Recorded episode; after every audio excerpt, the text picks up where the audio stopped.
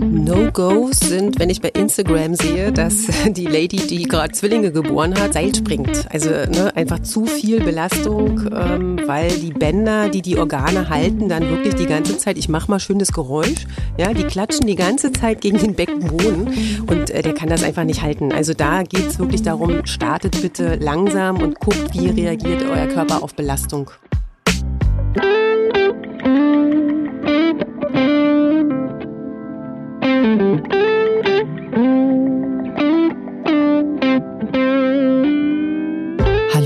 Hebammsalon, der Podcast für deine Schwangerschaft und Babyzeit.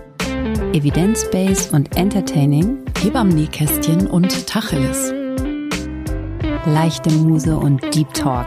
Und wir sind Sissy Rasche und Karin Dannhauer.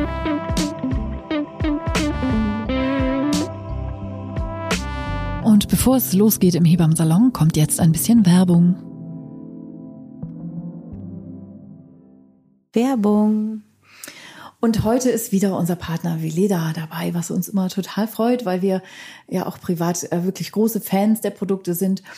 Und zwar möchten wir euch heute das Bäuchlein-Massageöl von Veleda vorstellen. Das ist für Säuglinge und Babys, die zum Beispiel Probleme mit der Verdauung haben.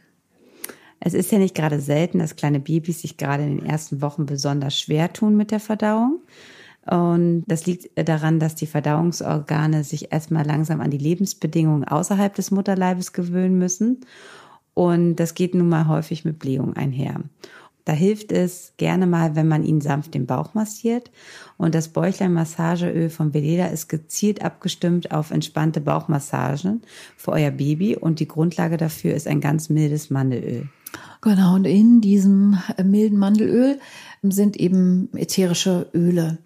Ähm, damit ist es angereichert und das ist zum Beispiel Majoran, römische Kamille und Kardamom. Und das sind alles Öle, die traditionell schon seit Hunderten von Jahren zur Verdauungsförderung eingesetzt werden. Und so eine Massage, die kann man dann gut in den Tagesablauf einbinden. Also manchmal gibt es ja auch bestimmte Tageszeiten, wo euer Baby mehr oder weniger damit zu tun hat und so ähm, Bauchweh vorbeugen. Und das kann ein festes Ritual sein, am Morgen oder am Abend. Und das ist natürlich auch super für die Eltern, Kindbindung, ne, dass man einfach so ritualisierte Tagesinhalte schafft. Und natürlich könnt ihr das Öl und die Massage auch anwenden, wenn euer Baby keine Probleme hat. Karin hat es ja gerade schon gesagt, es fördert einfach die Bindung. Ihr habt ein festes Ritual und es ist einfach schön, ähm, Babys zu massieren und sie genießen das auch wirklich sehr. Und alles dazu, wenn ihr vielleicht noch Inspiration braucht, wie ihr euer Baby am besten massiert, findet ihr in unseren Shownotes. Da gibt es auch einen Link zu einer Massage, wie die aussehen kann, dass ihr eine Anleitung an der Hand habt. Und ihr findet auch den Link direkt zum Produkt. Und jetzt ist unsere Werbung zu Ende.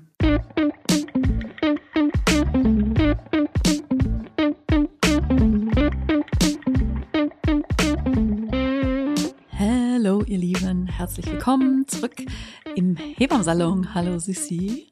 Hallo meine Liebe, Na? so schön dich zu sehen. Ja, Und ich freue mich total auf diese Folge heute. ja, die ist spannend und wir haben ja ähm, auch immer so ein paar Highlights an Wunschthemen, die wir euch gerne erfüllen. Und wir haben heute eine Gästin, die ihr schon kennt. Das ist Lea. Und Lea war schon mal bei uns und hat uns äh, viele spannende Sachen erzählt über Sport in der Schwangerschaft. Und heute ist sie nochmal als Expertin hier für die Zeit nach der Geburt. Nämlich für die sogenannte Rückbildung. Auch immer so ein komisches Wort, darüber können wir gleich auch nochmal sprechen. Und du kennst Lea ja sowieso, deshalb mach hier nochmal, also Sissi macht jetzt nochmal ein Ich richtiges mache nochmal eine. Love Story jetzt hier. ja, Lea, schön, dass du ähm, da bist. Ähm, wir freuen uns sehr. Ähm, Lea ist äh, Physiotherapeutin und ähm, ihre ganzen Fachbegriffe, Zertifikate wird sie euch noch selber erzählen, aber vor allen Dingen ist sie ähm, Beckenbodentrainerin und hat mich äh, in meiner Schwangerschaft und auch ähm, jetzt nach der Geburt betreut. Ähm, aber vor allen Dingen arbeiten wir jetzt auch schon ähm, mehrere Jahre zusammen ähm, und betreuen Frauen gemeinsam. Das finde ich total toll, ähm, dich da an äh, meiner Seite zu haben. Und ich glaube heute einfach für euch ist nochmal wichtig, dieser Podcast.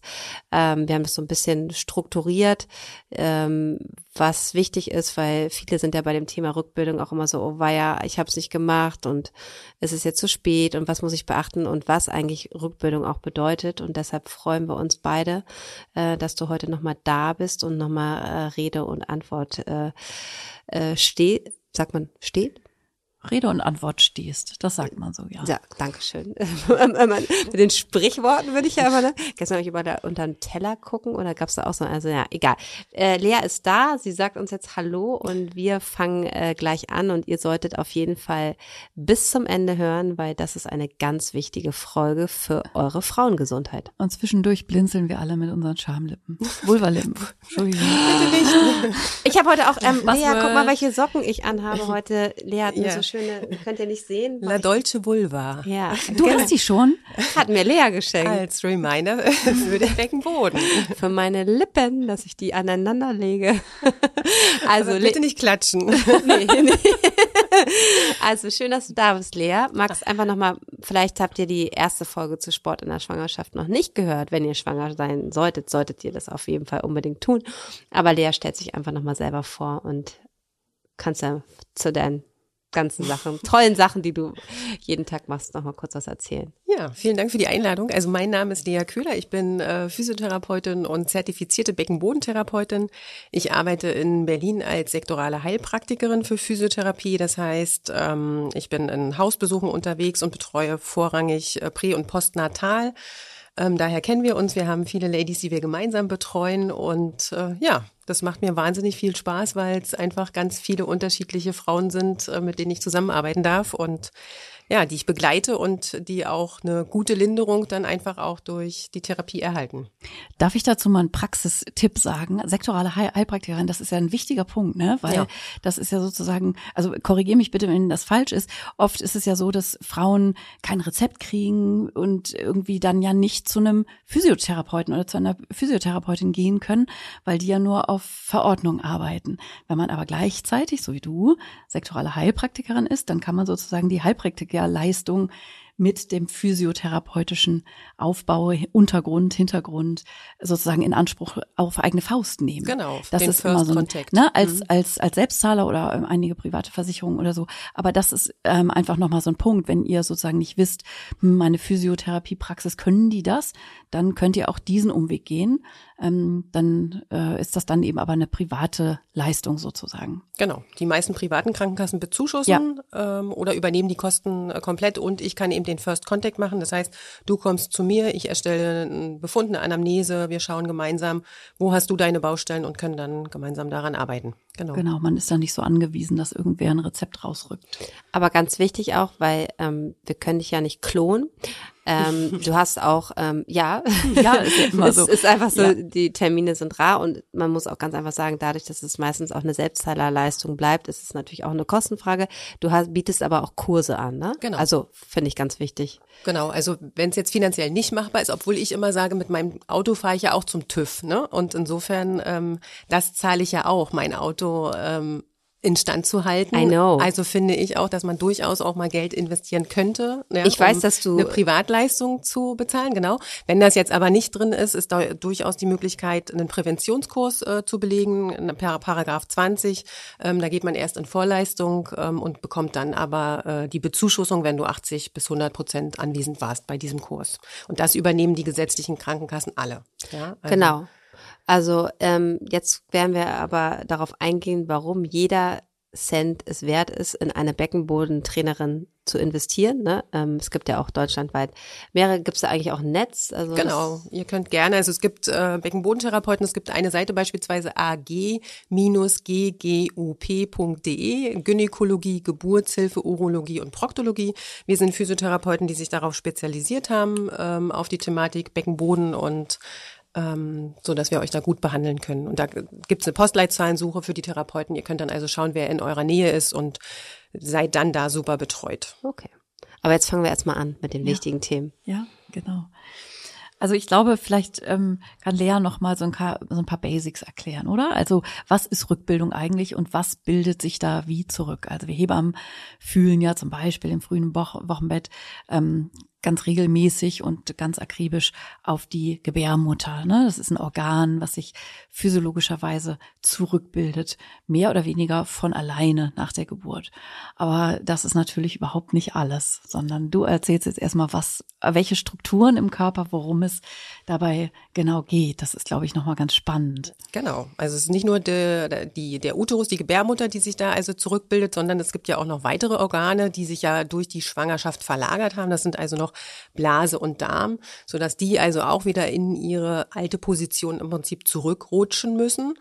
Ähm, dann gibt's die ganzen Strukturen, die diese Bänder halten. Also ihr habt ja vielleicht in der Schwangerschaft gemerkt, dass die Mutterbänder wachsen, indem ihr vielleicht irgendwie so ein Ziehen hinten im Kreuzbein hattet oder vorne in den Vulvalippen. Und auch diese Bänder müssen sich jetzt langsam erstmal wieder zurückziehen. Ja, das geschieht also nicht gleich danach, dass es wie so ein Schnipsgummi ist, sondern es ist ein Prozess, dass langsam diese Bänder wieder zurück in ihre Struktur geraten, ähm, genauso wie im Prinzip Faszien, Bindegewebe, was sich ja im Prinzip durch die Schwangerschaft verlagert hat. Ja, also wir haben einfach ein, ein Wachstum, äh, was im Bauchraum stattfindet und jetzt muss alles erstmal in die alte Position zurückrutschen. Und wir haben natürlich auch noch das Thema Wundheilung. Wir haben Wunden, die eventuell entstehen. Also die erste ja sowieso durch die Plazenta. Und da finde ich es immer wichtig, dass man sich auch mal vorstellt, dass die Wunde, die durch die Plazenta entsteht, ja wirklich fast so groß ist wie so ein Frühstücksteller.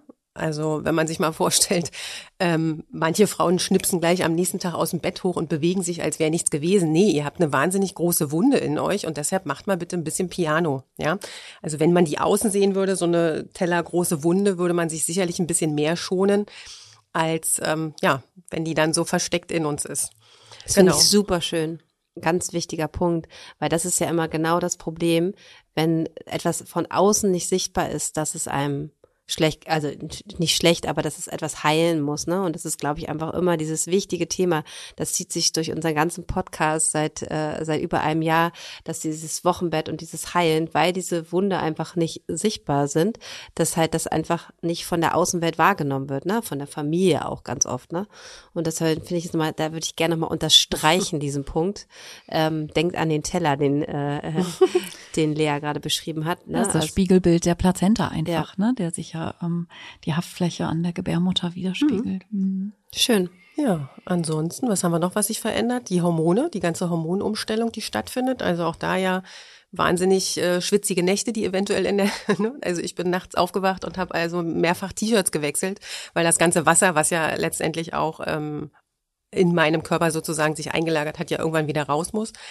Ähm, wir haben vielleicht auch Stimmungsschwankungen durch die Hormone. Das muss man auch mal wissen, dass man bei einer nicht ganz so guten Stimmung vielleicht dann auch nicht äh, von der Haltung her wie so eine Prinzessin ist, sondern eher auch so ein bisschen in sich zusammengesackt ist und eher wie so ein kleines Häufchen Elend vielleicht auch da sitzt, was sich dann natürlich druckmäßig gleich wieder nach unten in Richtung Beckenboden oder aber eben auch nach vorne in Richtung Bauch bemerkbar macht. Ja, und umgekehrt auch. Das finde ich ja auch immer so spannend, ne? Ja. Also die Spiegelneuronen sozusagen. also das ist auch eine Körperhaltung, weil es noch gar nicht euch möglich ist, euch wieder kraftvoll aufzurichten, weil die Muskulatur einfach noch nicht wieder da ist, wo sie hingehört, dass diese Körperhaltung sozusagen dann auch was umgekehrt macht mit der Emotionswelt. Und ich finde ja auch, also weil du Hormone angesprochen hast, finde ich auch total super. Also, ne, wo man jetzt denkt, hä, ist doch Physiotherapie.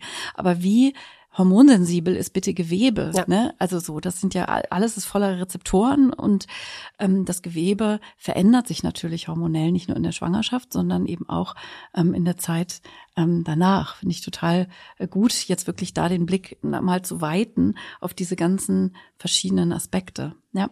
Genau, ja, und dann die Statikveränderung, die natürlich auch, ne, du, dein, dein Bauch wächst, es wird, du wirst immer mehr in ein Hohlkreuz gezogen und da, auch da ist Rezeptoren wieder ein ganz wichtiges Thema. Die Rezeptoren müssen dann erstmal auch wieder, die brauchen ein bisschen Zeit, um zu merken, Huch, Baby ist raus, da vorne hängt jetzt nicht mehr äh, dieses ganze Gewicht. Ich kann ja wieder in eine normale Beckenposition kommen und auch dann kann ja erst wieder der tiefe Bauchmuskel und der Beckenboden gut arbeiten. Voll spannend. Ich finde das ja auch immer, ich mache das immer gerne, dass ich die Frauen, äh, wenn die so auch dieses Körpergefühl, sich wieder einzukalibrieren, wie stehe ich denn gerade zum Beispiel, genau das, was du angesprochen hast, sich mal mit geschlossenen Augen seitlich vor den Spiegel zu stellen und dann mal so zu spüren, okay, wie stehe ich denn wohl gerade und dann die Augen aufzumachen und sich dann echt zu wundern, so, ups, äh, nee, das ist nicht so ganz gerade. Ich nehme dann gerne so meine Hände und gucke da mal so und das Becken noch so ein bisschen kippen und Schultern und so.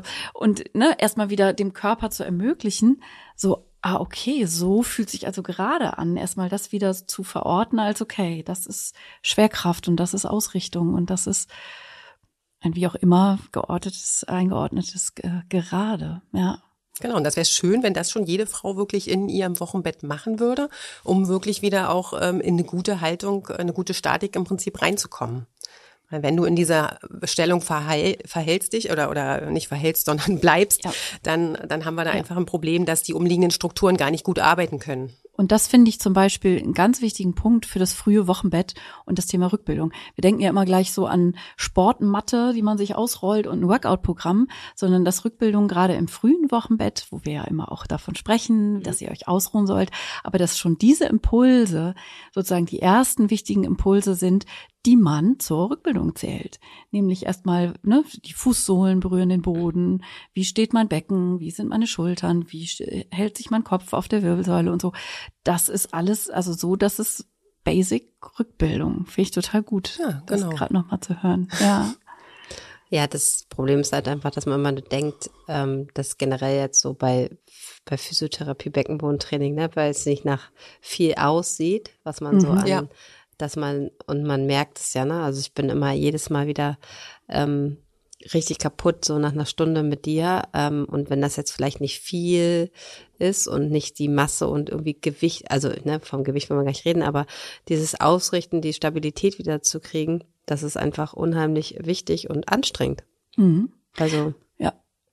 Was ist denn, also, weil wir jetzt so beim Frühwochenbett schon sind, ähm, also ein gutes Einsteigen da rein, also sozusagen ne, zu Beginn den Tonus wieder zu finden, zu suchen und zu finden in mhm. sich und sozusagen dieses Credo des Ausruhens, des Heilenlassens einerseits und gleichzeitig die ersten feinen Impulse zu senden auf dem Weg sozusagen zu sowas wie dann irgendwann, also ähm, Juliana beschreibt das in ihrem Buch ja ganz schön, vom Wochenbett zum Workout. Mhm. Das finde ich ja einen ganz guten, einprägsamen äh, Bild so. Ähm, was findest du denn im frühen Wochenbett ähm, darüber hinaus, also was wir eben hatten, noch, noch wichtig oder auch einfach ganz konkret schöne Übungen? Genau ähm, am starte am, am besten wirklich gleich mit einer mit einer tiefen Atmung und und schau auch mal, wo du überall hinatmen kannst. Das ist ja so, dass das Baby und der, ne, der, die ganzen Fruchtwasser, Plazenta und so weiter alles drückt im Prinzip ja mein mein Zwerchfell, meinen Atemmuskel nach oben und der hängt da jetzt so ein bisschen fest und ich bin in diesem Hohlkreuz und dadurch hat er auch noch nicht wieder gute Beweglichkeit. Meine Rippen stehen vielleicht auch noch so ein bisschen nach oben. Ne? Das Baby hat sich da Platz gemacht, sodass also auch da die Bewegung fehlt, dass die Rippen wieder nach unten gehen. Also einige Frauen merken es vielleicht nach einer Schwangerschaft, dass der Brustumfang ne, ja auch ein ganz anderer wird. Du willst ja deine alten BHs wieder anziehen und ja, wunderst dich plötzlich so. mit 75, sondern echt, ne, also ja. hat man 80 oder 85. Genau. Es gibt ja da auch äh, hier vom Winde verweht, kennt man das noch? Das ist natürlich ein total politisch unkorrekter Film, aber so ein alter Schinken, wo Scarlett O'Hara nach der Geburt äh, da in ihr Korsett eingedings ja. und irgendwie sagt, das kann doch nicht sein und ich war doch so schmal. Also das auch, ne, nicht nur die Taille sozusagen im Babybauch verschwindet. Auch so, ne? Genau. Ja, genau, das Becken, also auch das knöchernde ähm, des Körpers ne, macht Platz für das Baby. Mhm. Genau. Und wenn der Rippenhochstand, wenn die noch so hoch stehen, dann kannst du halt, bewegt sich dein Zwerchfell halt auch wirklich ein bisschen äh, schwieriger. Und insofern macht es einfach Sinn, da schon mal mit einer tiefen Brustkorbatmung. Das heißt, du kannst dir also durchaus vorstellen, dein, dein BH-Bündchen, dass du also sowohl nach vorne als auch in die Seite oder ja, nach hinten ja atmest. Ihr atmet schon mit, das ist sehr schön. Ähm, also da diese 360 Grad Atmung. Es macht aber auch genauso viel Sinn in Richtung Bauch schon schon mal ganz viel zu atmen, weil das wie so eine Mini-Lymphdrainage ist und einfach auch nochmal fördert, dass der Uterus sich da also auch wieder ein bisschen zurückbildet und auch die, die Organe wieder so in ihre, in ihre korrekte Lage kommen. Ja, also tiefe Atmung ist definitiv schon mal ganz wichtig und du solltest auf alle Fälle schon mal, wenn du es bis jetzt noch nicht gemacht hast, in Richtung Beckenbodenwahrnehmung gehen. Das heißt, versuch mal zu spüren, wo ist der, wie kann ich den vielleicht aktivieren, habe ich irgendeine Möglichkeit, vielleicht auch mal mit einem Spiegel zu schauen, dass der sich auch so ein bisschen nach innen zieht dass man schon mal so ein bisschen äh, checkt, wo ist denn der überhaupt, um dann, das ist ja die Basis im Prinzip für ein Workout, ähm, den mit dabei zu haben. Mhm. Ja, Beckenboden, Atmung. Und was noch, was ich immer noch ganz wichtig finde im Frühwochenbett ist also die therapeutische Bauchlage. Da legst du dich also in Bauchlage auf ein Kissen und das massiert dann einfach ja nochmal die, die inneren Organe, fördert im Prinzip auch dazu, dass der Uterus wieder na, in, nach vorne kippt im Prinzip. Der ist ja durch die Schwangerschaft hat er sich so ein bisschen aufgerichtet und normalerweise hat er aber so eine Anteverso, Anteflexio-Lage, der liegt also so ein bisschen auf der Blase drauf und wenn du dich jetzt in Bauchlage legst, hat er wieder die Möglichkeit, sich dahin zu legen, wo er hingehört. Und kippt er da so ein bisschen hin, bringt auch den Wochenfluss häufig gut in Gang. Ja, genau. Währenddessen kann äh, dein Partner, deine Partnerin schön dein Kreuzbein massieren. Sehr gut.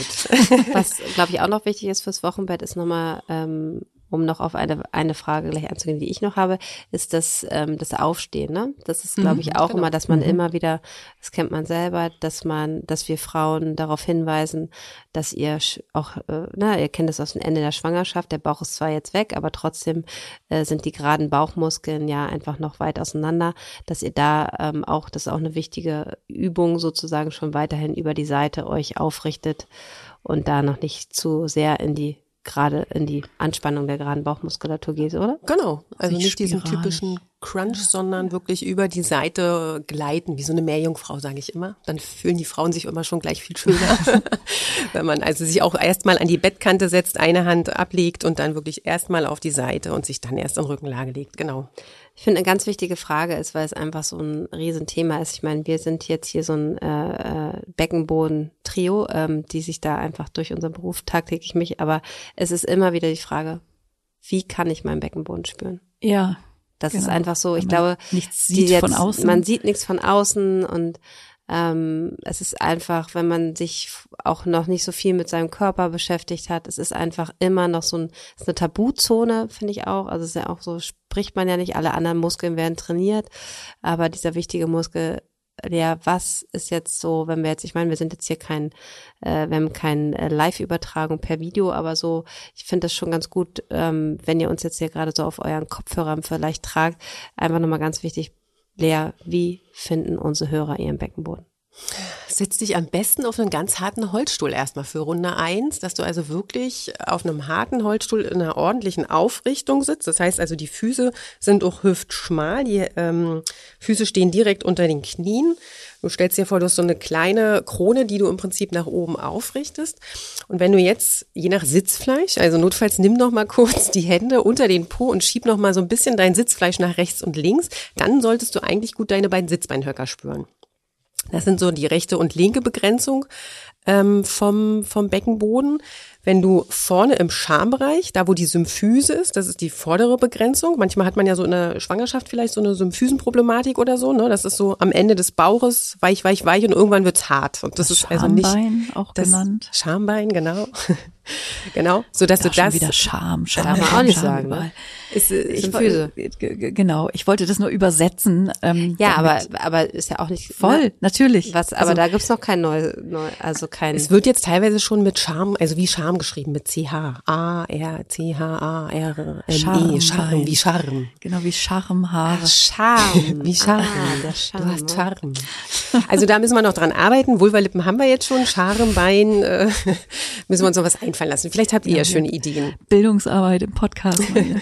genau. Und im hinteren Bereich ist die Begrenzung das Steißbein. Das ist so am Ende deiner Wirbelsäule kommt ja erst das Kreuzbein und dann ganz tief in, in dir drin, quasi schon zwischen den beiden Pobacken liegt dann dein Steißbein. Und zwischen diesen vier knöchernen Punkten liegt äh, der Beckenboden.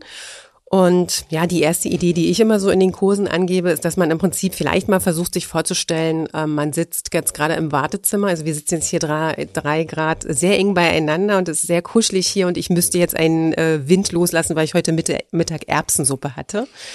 Und ich will versuchen, diesen Wind anzuhalten, dass du also von der Idee erstmal wahrnimmst, was kannst du da vielleicht schließen, um den Wind anzuhalten und versuch den dann sogar noch so ein bisschen nach oben zu ziehen.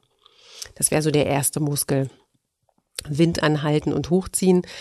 Dann gibt's noch, es ist jetzt, es würde den Rahmen sprengen. Also es gibt noch die beiden Vulvalippen, die man versuchen könnte, aneinander zu schieben. Ne? Leg die Vulvalippen aneinander oder schließe ein V. Das wäre auch noch einer der, der äußeren Muskel, die man versuchen kann zu aktivieren. Und du kannst versuchen, dein Steißbein von hinten nach vorne in Richtung Schambein zu ziehen. Ja. Ist so süß, wie wir drei hier gerade sitzen. Ganz aufgerichtet wie Prinzessinnen und geschlossenen Augen spüren, wie was sich da tut. Genau. Ja. Also auch dieses ruhig schließ ruhig die Augen, um mal wahrzunehmen, was tut sich denn da? Oder liegt dir klein, ein kleines gerolltes Kissen meinetwegen auch drunter, dass er so ein bisschen angehoben wird? Und äh, dann hast du die Wahrnehmung, wo der Beckenboden ist und du musst im Prinzip versuchen, weg, wegzukommen von diesem Stuhl oder von deinem Kissen. Und das ist nochmal eine ganz gute Idee für den Anfang. Aber da brauchst du halt wirklich auch Zeit, um alle Schichten zu finden, um, um da dann wirklich ähm, alles korrekt zu trainieren. Ja, aber das war auf jeden Fall eine super schöne Beschreibung und ich glaube, wer ähm, das jetzt hier auf den Ohren hat, äh, dass man da schon mal einen Anfang hat, weil das ist einfach die Wetten, wichtigste. alle machen das jetzt. ja, natürlich. Also ne? während man dem zuhört und dann spürt, was eure Oberschenkel machen im Tonus, eure Füße werden genau. sich verändern, eure Schultern, ja. euer Bauch. Oft spürt man ja auch so im unteren Bauch ein bisschen was. Also einfach mal auf die Reise gehen durch den Körper, wo ihr überall ähm, Reaktionen spürt, wenn ihr euren feinen, zarten, filigranen Beckenboden ähm, mit ein bisschen Aufmerksamkeit bedenkt. Und ich glaube, ganz wichtige Sache ist auch einfach Geduld da zu haben. Also, dass ihr da versucht, mhm. einfach euch diese Zeit zu geben. Und das ist einfach, ähm, das, das ist so, das ist einfach nicht einfach. Ne? Und mhm. da muss man sehr geduldig mit seinem Körper sein. Und äh, das ist, glaube ich, ein ganz wichtiges Thema, weil ich kann das schon auch denken, dass viele frustriert sind, dann einfach sagen so, ey, ich, ich check's einfach nicht. Und ja. ich glaube, dass, das kannst du bestimmt bestätigen, dass es einfach Zeit braucht genau. und dass man da halt einfach ran muss. Und das passiert jetzt nicht von einmal äh, anspannen, sondern das ist einfach, das ist ja auch etwas, ähm, was uns unser Leben jetzt eigentlich begleiten sollte, ne? diesen Muskel zu trainieren und dass es nicht nach, ähm, nach dem Rückbildungskurs, nach der Geburt vorbei ist. Genau. Und also das finde ich wichtig, Geduld und auch ähm, erstmal dieses, dieses Einverständnis, dass das ganz zarte Muskelimpulse nur sind. Also, ne, wenn man so im Fitnessstudio da, der Bizeps und was nicht, große Muskeln des Körpers und so, da sieht man halt ordentlich was und spürt was und wahrzunehmen, ah, dieses kleine erstmal nur vielleicht zucken oder so, wo ich merke, ah, da springt so ein kleiner Muskel an. Das meinen die schon. Ach so. Ne, dass es einfach fein und zart ist, was ihr da merkt und nicht wunder was an spektakulär. Und dass auch die Wahrnehmung sich ja schult, also für so feine Impulse, dass man merkt so, ah, jetzt habe ich erstmal eine Idee, so, das ist damit gemeint. Und das ist äh, also richtig, was ich da mache, weil also ne, man guckt so rechts und links in so einem Rückbildungskurs und bei niemandem sieht man was, anders als beim Yoga. Und man da irgendwie so vorturnt und da so ein bisschen guckt, ah, wie macht die denn das und so. Da sieht man halt nichts, ne? Ja, ist anders, als wenn du im Reformerkurs bist. ja, so. Also ne, es ist zart und fein und das ist äh, richtig so. Genau. Und ihr könnt es ja gerne auch mal checken, indem ihr wirklich euch mal einen Spiegel nehmt und mal schaut, was bewegt sich denn da. Ne? Oder auch keine die Hand Welten. schon sozusagen genau. die Finger einmal an die Vulva auch durch die Unterhose von mir aus zu legen. Mhm. Da merkt man ja dann auch schon so, genau. da kommt Dies was oder direkt über diesen Füße oder mhm. so, ne? Mhm. wenn man da so ein bisschen mal so rumtastet. Genau zeigen euch eure Hebammen auch gerne. Das finde ich auch immer wichtig, dass ich dann sage, hier leg mal deine Hand dahin und spür mal selber und so, dass ihr auch wirklich so merkt, so, ah, okay, da soll das sein. Ja. Ähm, ganz wichtige Sache ist, weil wir es auch immer so gern haben, so was sind dann so deine ähm, No-Gos im Wochenbett bezüglich des Beckenbodens? No-Gos sind, wenn ich bei Instagram sehe, dass die Lady, die gerade Zwillinge geboren hat, äh, im, dritten im dritten Monat oder auch Einlinge äh, im dritten Monat äh, Seil springt. Also ne, einfach zu viel Belastung, ähm, weil die Bänder, die die Organe halten, dann wirklich die ganze Zeit, ich mache mal schönes Geräusch, ja, die klatschen die ganze Zeit gegen den Beckenboden und äh, der kann das einfach nicht halten. Also da geht's wirklich darum, startet bitte langsam und guckt, wie reagiert euer Körper auf Belastung. Und Hula Hoop? Ja, müsste man gucken, der nächste Instagram-Trend. müsste man gucken, ob der Bauch das gut halten kann. Also ob es einfach, ob du, ob du gut eine Grundspannung im Bauchbereich aufbauen kannst, um den Hula Hoop oben zu halten. Das Problem heutzutage ist ja, dass das nicht mehr die leichten Dinger sind, die wir früher in der Kindheit hatten, die einfach oben geblieben sind weil wir vielleicht auch noch 20 oder 30 Jahre jünger waren, sondern die Dinger sind ja jetzt Therapiereifen, die teilweise zwei, drei Kilo äh, schwer sind oh und Gott. du musst halt wirklich ja ähm, ordentlich Kraft aufbringen, um das Ding erstmal oben zu behalten. Und da habe ich manche Frauen, die dann den Beckenboden nach unten rausdrücken und den Bauch vorne auch mhm. rausdrücken. Und deshalb ist es auch kein gutes Tool, um eine Rektusdiastase beispielsweise zu schließen, weil du musst erstmal eine gute Bauchspannung haben und dann kannst du gerne Hula Hoop machen. Rektusdiastase, wichtiges Stichwort. Ja. Was ist eine Rektusdiastase? Eine Rektusdiastase. Also auch da gibt's wieder, die Studien sind so ein bisschen unterschiedlich, aber so die, der, der Schnitt der Studien sagt im Prinzip, dass das eine Entfernung der geraden Bauchmuskeln ist um 2,7 Zentimeter.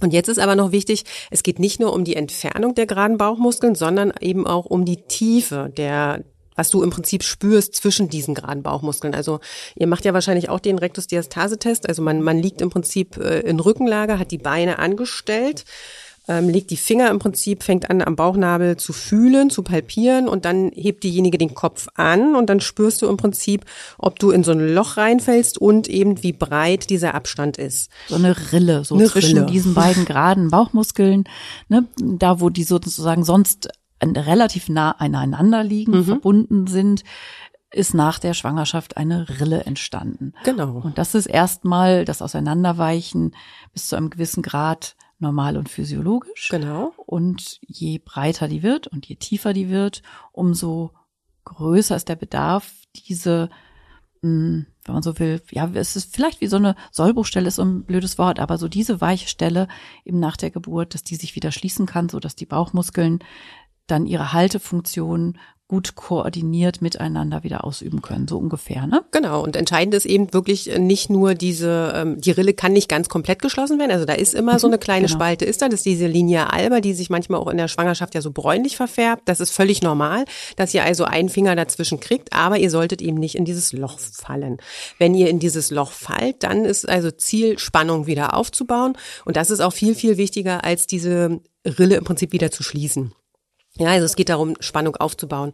Und am Anfang vielleicht noch, wir waren vorhin bei diesem Test, ihr könnt auch mal gucken, mal bei manchen Frauen entsteht nämlich auch nicht nur diese Rille, also diese, ne, dieser Graben sozusagen, sondern bei manchen Frauen entsteht beim Kopfheben auch so ein, so ein Beule. Huckel, sage ich mal, oder eine Beule, ja. Und äh, auch das ist im Prinzip, dass sich dann die, ne, ich sag mal, die inneren Organe oder das Gewebe darunter nach oben drücken gegen diese zu schwache Struktur. Und dann wäre es natürlich ungünstig, wenn ihr mit dieser schwachen, ich sage jetzt mal auch nochmal, Sollbruchstelle schon irgendwelche krassen Bauchmuskelübungen macht. Also insofern ähm, lasst euch da wirklich nochmal abchecken, dass die dass ihr keine Rektusdiastase habt, ne, beziehungsweise die sich halt schon wieder ganz gut geschlossen hat und da eben Spannung drauf ist.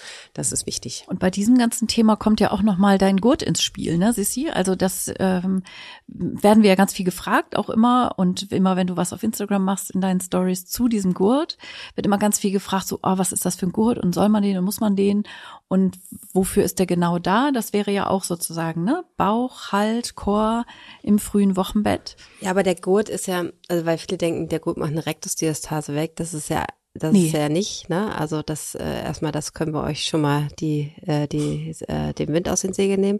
Sondern beim Gurt ist es sozusagen wichtig ist auch, ähm, dass man den im Liegen anlegt. Ne? Weil wenn man das im Stehen machen würde, drückt man ja auch den Beckenboden sozusagen nach unten. Und ähm, wenn du diesen drei Phasen Gurt anlegst, geht es gerade für nach der Geburt ähm, auch um die Bänder auch einfach zu äh, schonen und die Gebärmutter in der Mitte zu halten, damit sie sich halt, ähm, müsst ihr euch vorstellen, ne, wie Lea gerade erklärt hat, die ist am Bändern befestigt und die schlackert da so rum und man dreht sich von rechts nach links, dann muss die Gebärmutter natürlich noch viel mehr Arbeit aufwenden, äh, dass sie sich zurückbildet und es hilft einfach, diese Stabilität, die wir ja gerade nicht haben in der Körpermitte nach einer Geburt, äh, dir damit Halt zu geben und auch Nachwehen ähm, ein bisschen erträglicher zu machen, indem man halt diese Feste hat. Und ähm, aber äh, der Gurt sollte sozusagen nicht das ähm, nachher ersetzen, um halt den Chor, diese Stabilität halt einfach selber wieder zu trainieren. Ne? Genau, weil die Muskeln ja in dem Augenblick entlastet werden. Ja. Also du hast ja dann die Stabilität von außen, also eine passive Stabilität,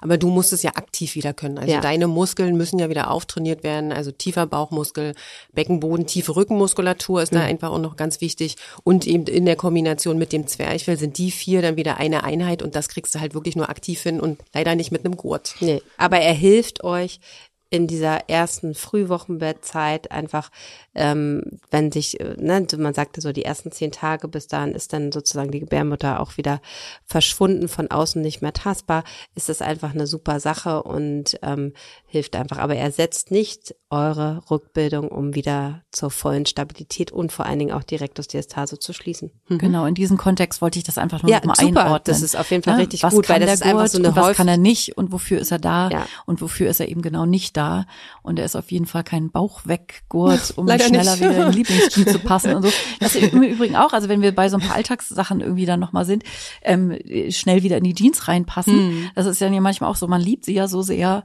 und dann endlich kriegt man sie die halben Oberschenkel. Also äh, tut euch das nicht zu früh an, dass ihr das überhaupt ausprobiert. Ihr kriegt die sozusagen noch nicht mal über einen halben Oberschenkel rübergezogen. Aber wenn sie dann irgendwann wieder über den Popo passt und dann kriegt man den Knopf gerade so mit viel Bauch einziehen irgendwie zugemacht, ist doch super, oder? Das sollen wir machen, ne? Bitte nicht. Genau, natürlich nicht. Natürlich nicht, weil, ne, da wird ja auch dann teilweise drückt ihr euch das unten weg sozusagen, alles den Unterbauch drückt ihr euch rein mit eurer schön zu engen äh, Hose und obenrum über dem Bauchnabel ploppt's halt alles wieder raus. Das heißt, wenn du da oben vielleicht eh schon so eine Bauchbaustelle hast, sehe ich hier Frauen, die sich gerade den Knopf öffnen, äh, dann ähm, ja, hast du einfach eine da wieder diese Disbalance und auch die Muskulatur kann nicht gut arbeiten. Also dann zieh lieber eine ordentliche Hose an, ähm, die noch mal ein bisschen Spannung nimmt und und dich da nicht so sehr einengt. Ich finde ja auch alle Schwangerschaftshosen mit dem breiten Bund auch lange noch im späteren Wochenbett immer noch echt bequem so, ne? Die einfach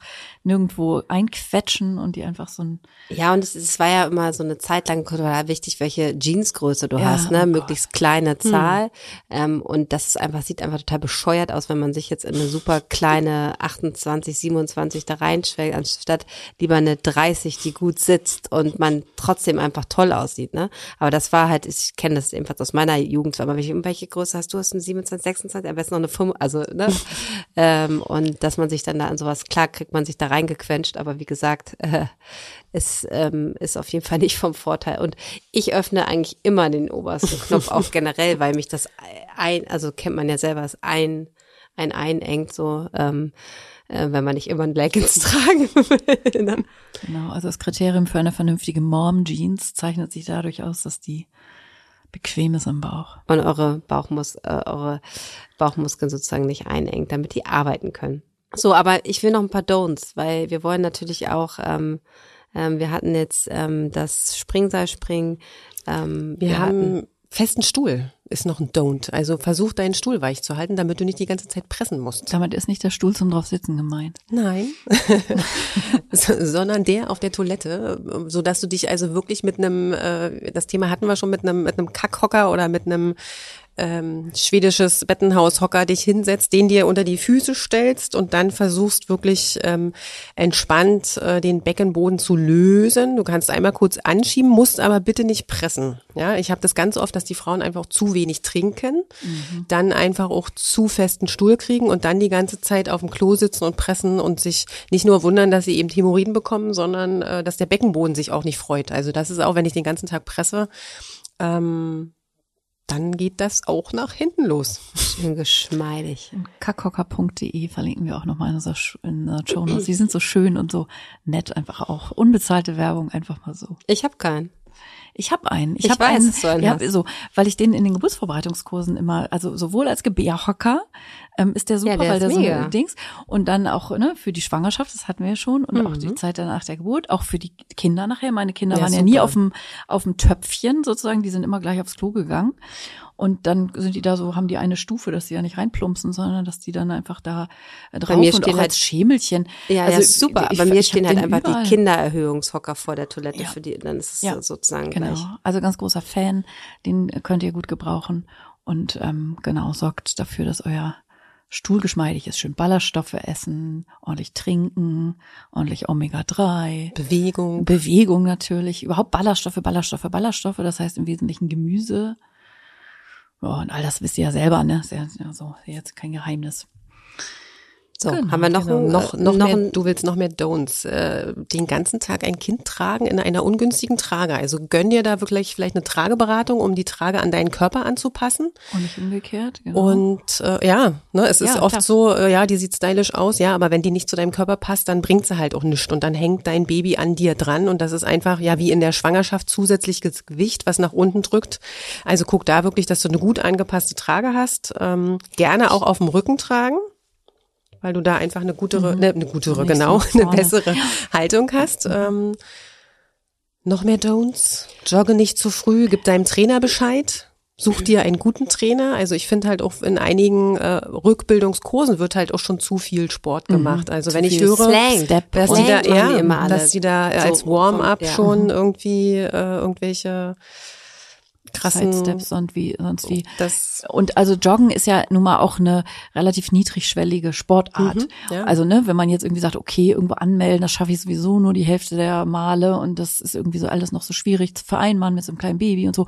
Joggen, da kann ich dann ja spontan die Schuhe anziehen und los. Das ist natürlich auch verständlicherweise äh, so, aber es ist einfach Gift für den Beckenboden. Mhm. Es ist einfach echt Gift, ne? Die Erschütterung, das, ne, ihr bounced euch echt bei jedem Schritt schön euren Beckenboden oder eure Kniekehlen, da gehört er nicht hin, nicht machen.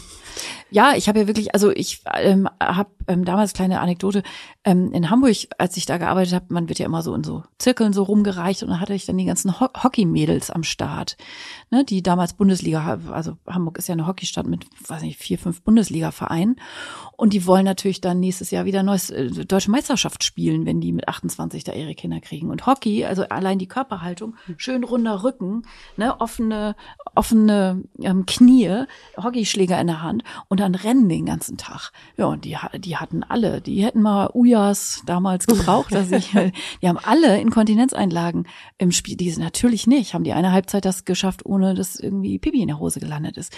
Also Rennen, äh, Joggen, leider keine geeignete Sportart Juhu. nach der Geburt. Was sagst du, wie lange, Lea? Da bin ich ja jetzt mal gespannt. Wie ja, lange es hängt joggen? drauf an, ob du vorher Jogger warst oder Natürlich. nicht Jogger warst. Und überhaupt wie dein Beckenboden und das wie viele Kind und wie dein so. Genau. Aber jetzt mal so ganz Pi mal Daumen. Wenn mich jemand fragt, warte bitte mindestens ein halbes Jahr bis sogar yes, neun yes. Monate und und ähm, und und teste dich aus. Also teste deine Grenzen. Nimm während des Joggens wahr, wie es dir geht ähm, und nimm auch danach wahr, hängt mein Beckenboden eben eine Etage tiefer, habe ich das Gefühl, der, da ist so ein Fremdkörper oder es zieht ja. mich nach unten oder so, ähm, dann musst du noch mal eine Pflaume in der Pflaume.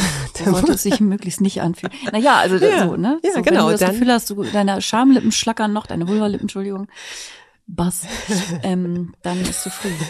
ja, und äh, das Stillen ist da einfach auch nochmal ein Thema. Wenn du einfach noch stillst und die Weichmacher noch am Start hast, dann äh, warte bitte noch ein bisschen, ja, weil dann äh, dein Gewebe ist weicher, deine ähm, der Beckenboden ist noch weicher und ähm, dann macht Sinn, sich die ein, zwei Monate wirklich noch zu gönnen, um dann wenigstens im Alter später lange Kontinent zu bleiben. Ja, weil uns Mädels erwischt es sowieso in den Wechseljahren. Das heißt, da kriegen wir eh die nächste Baustelle. Und wenn wir uns bis dahin nicht wieder fit gemacht haben, äh, sind dann die Idas Place äh, Schlüppis am Start, mhm. die Ujas. Mhm. Da, da bin ich ja echt froh, dass ich Hebamme bin, ne? Also so dieses, dieses äh, Gefühl auch für den eigenen Körper, zu haben und diesen Wissensvorsprung sozusagen, dass wir, also ich, Sissi, du ja auch, wir waren ja beide schon als ganz junge Frauen fertige Hebammen und ich glaube, das ist schon ähm, auf jeden Fall ein Benefit, dass man irgendwie bestimmte Dinge einfach weiß und ja, die Frauenthemen, die Frauenthemen so. einfach, das mhm. ist einfach wichtig, weil ich glaube halt in unserer Gesellschaft ist halt immer, wird auch gleich immer ähm, gleichgestellt, fit ist, wenn man schlank ist. Mhm. Also dünn mhm. sozusagen.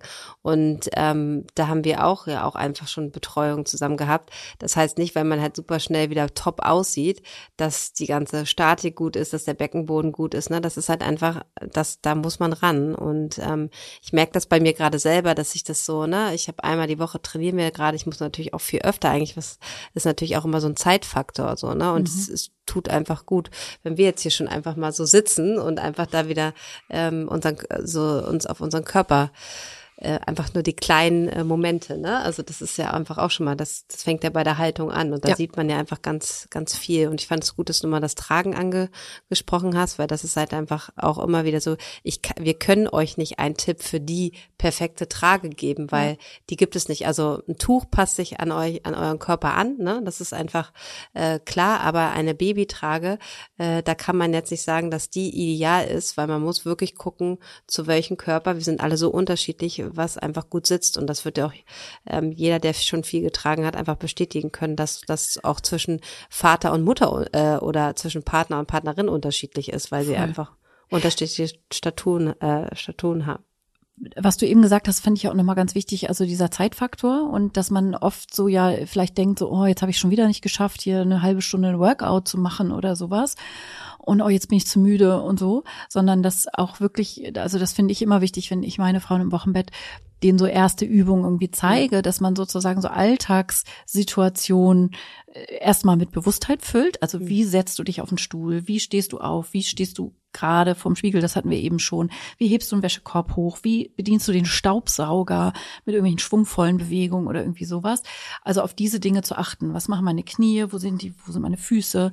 Ähm, wie Sitz ist mein Rücken? Wie ist meine Ausrichtung? Äh, so genau. Und auf welchem Stuhl sitzt du? Also ich finde zum Beispiel auch, also ne, beim, was weiß ich, was macht man denn da so? Beim Essen. Da sitzt man am Tisch und da kann man währenddessen man dann erstmal irgendwie sich vielleicht einen Hocker dahinstellt, der aus einer Holzfläche äh, hat ne, dieses einfach dieses Beckenboden Bewusstheit und dann macht man das ja auch irgendwann automatisch. Also wenn man keine Ahnung bei jedem Zähneputzen immer auf einem Bein und ein bisschen Balance und Ausgleichübung und so noch macht, ähm, so dann gewöhnt man sich das ja an und dann hat man ja nicht permanent die Gefühl, das Gefühl so, oh, ich muss heute noch toren, sondern man hat so kleine Inselchen ähm, an Beckenbodenbewusstheit und Tonus und Anstupsen, ja auch wie Hebamme immer, ne, an jeder roten Ampel, immer wenn man langweilig wartet, an jeder Supermarktkasse, da macht man ja sonst nix. Und da kann man ja gleichzeitig, das kriegt ja keiner mit, kann man ja gleichzeitig wie, wie, immer seinen Beckenboden anstupsen und immer so kleine, feine Einheiten so einbauen. Ich mache das immer gerne bei der Einschlafbegleitung abends. Mhm, auch Da- gut, ja.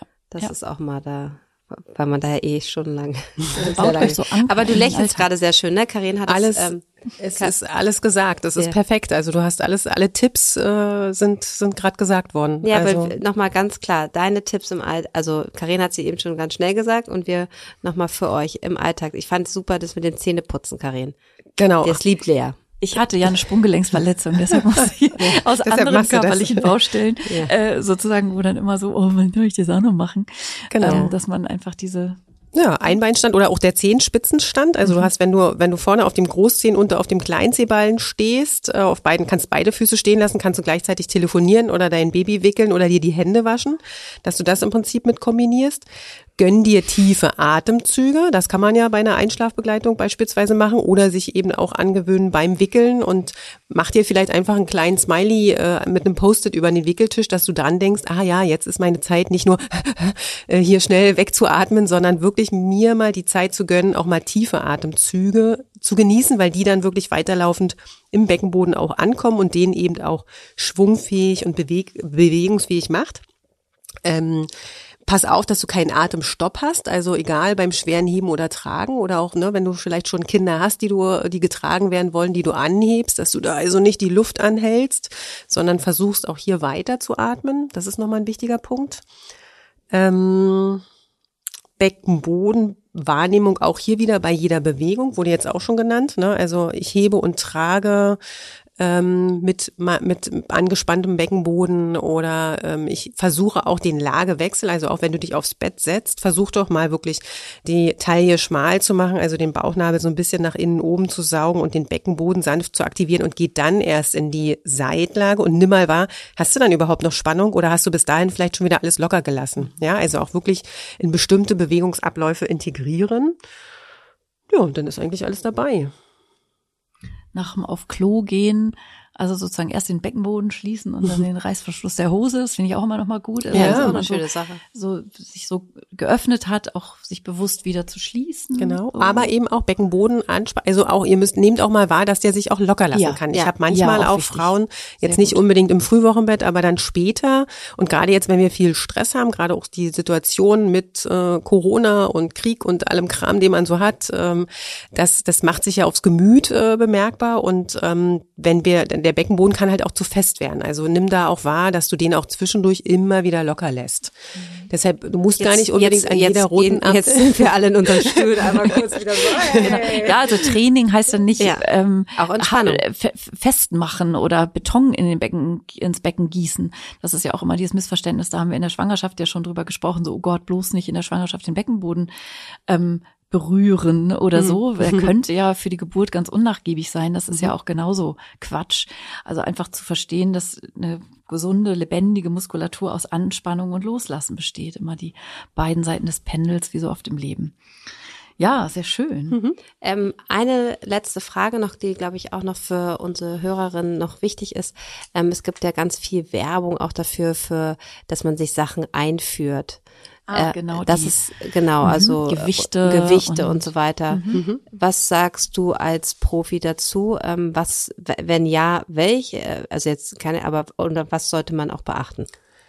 Mhm. Ähm, ich bin zur Wahrnehmung, äh, kann ich mit, mit Liebeskugeln und, und Konen leben, aber guck da, wenn du dir so ein, es gibt ja bei den äh, gängigen äh, Anbietern, gibt so Konen, die sind unten schmal, also da, wo das Rückholbändchen ist, sind die schmal und oben sind die ein bisschen dicker.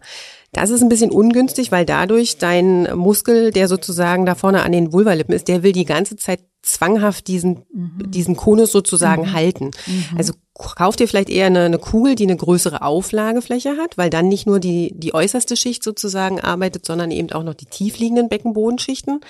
Und ja, man kann es mal zu einer Wahrnehmung nehmen, aber ich bin kein Fan von äh, Gewichtstraining mit, mit Liebeskugeln oder so. Ne? Weil bei den nicht empfehlen. Nee, also wenn du jetzt gar nicht weißt, wo ist denn überhaupt mein Beckenboden und wie soll ich den anspannen, dann macht es vielleicht mal Sinn, dass du mal wahrnimmst, ich steck mir den Konus oder die Liebeskugel rein und huch, die rutscht wieder raus, wenn ich nichts mache. Mhm. Ja, also dafür lohnt sich's, um den Beckenboden erstmal zu finden. Aber ich würde es jetzt nicht. Es steht ja dann manchmal in der Packungsauflage, du startest mit dem ganz leichten Gewicht und steigerst dann äh, mit den vier, fünf Konen, die du da hast, steigerst da dein Gewicht. Also wie so ein Handeltraining für einen Bizeps würde ich jetzt ehrlich gesagt nicht machen. Aber es gibt ja auch so Kugeln, die man einführt, die haben innen noch so ein Gewicht und das genau, hat man dann so drin und klackert. Genau, das sind diese Liebeskugeln, genau. Ja, ähm, ja auch da will hauptsächlich die äußere Schicht äh, halten. Also es macht jetzt nicht so viel Sinn, den da die ganze Zeit irgendwie drin zu haben. Wenn, dann solltest du dich eh on top noch bewegen. Also dann macht es einfach auch Sinn, bis ich einen Spüler genau. auszuräumen ja. oder so oder im Alltag sich irgendwie zu bewegen, dass diese Kugeln auch immer mal an unterschiedlichen Teilen im Beckenboden liegen und den da so ein bisschen beanspruchen.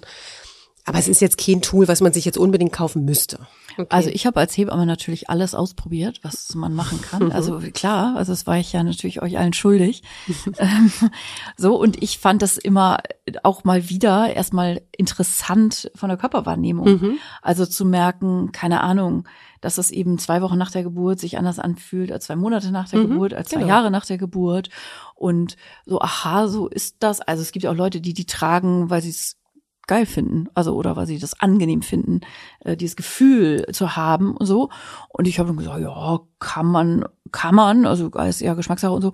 Aber ich fand das ganz interessant, mal sozusagen so als als Körpererscheinung, so ah okay, so ist das mhm. also.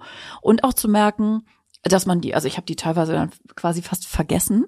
Und dann ne, fallen die, also irgendwann am halben Tag oder so äh, kommen die dann raus, wo ich dann auch dachte, aha, also Muskelkater hatte ich zum Beispiel nie davon, das steht da immer drauf, oh, mhm. oh, fangt ganz langsam an, fünf Minuten erst und so. Und ich habe also gleich dann immer so ja, nach Lust und Laune.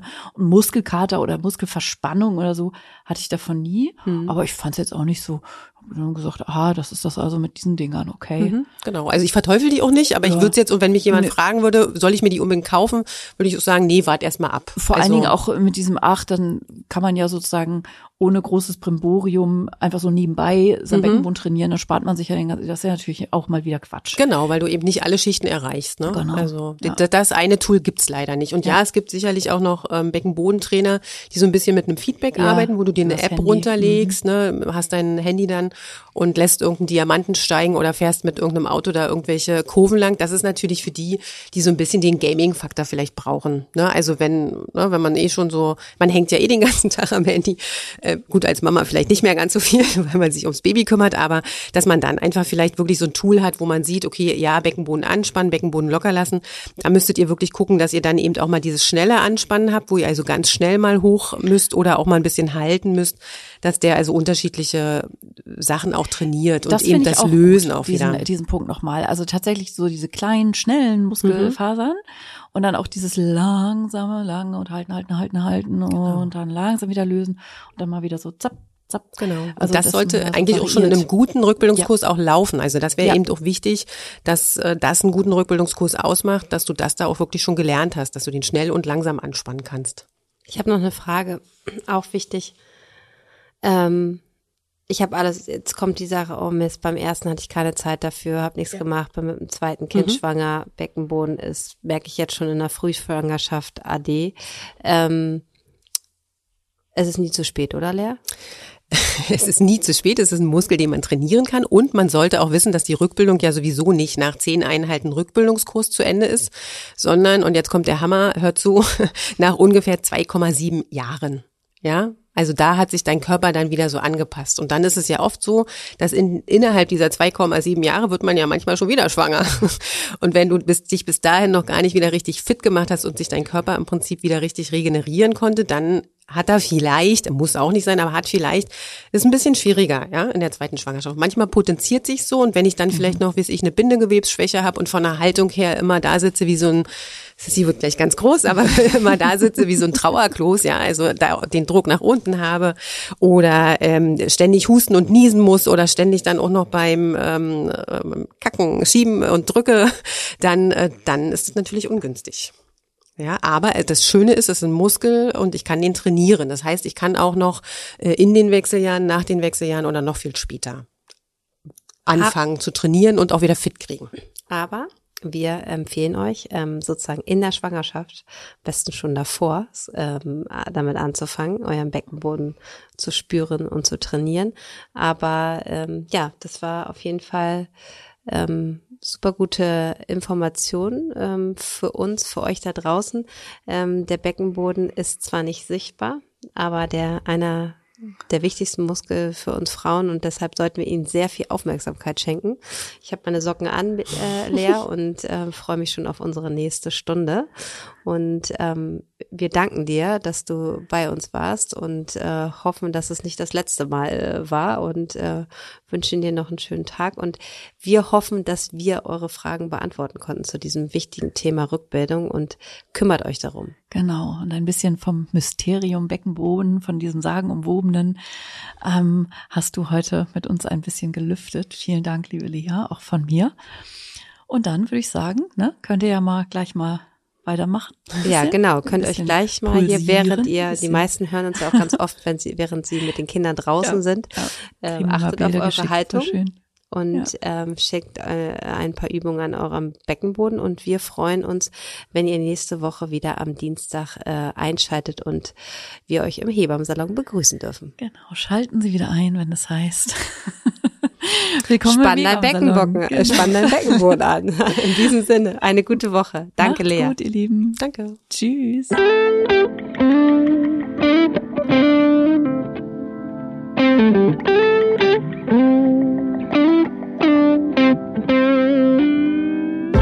Das war der Hebammsalon mit Sissi und Karin. Produktion, Redaktion Julia Knörnschild.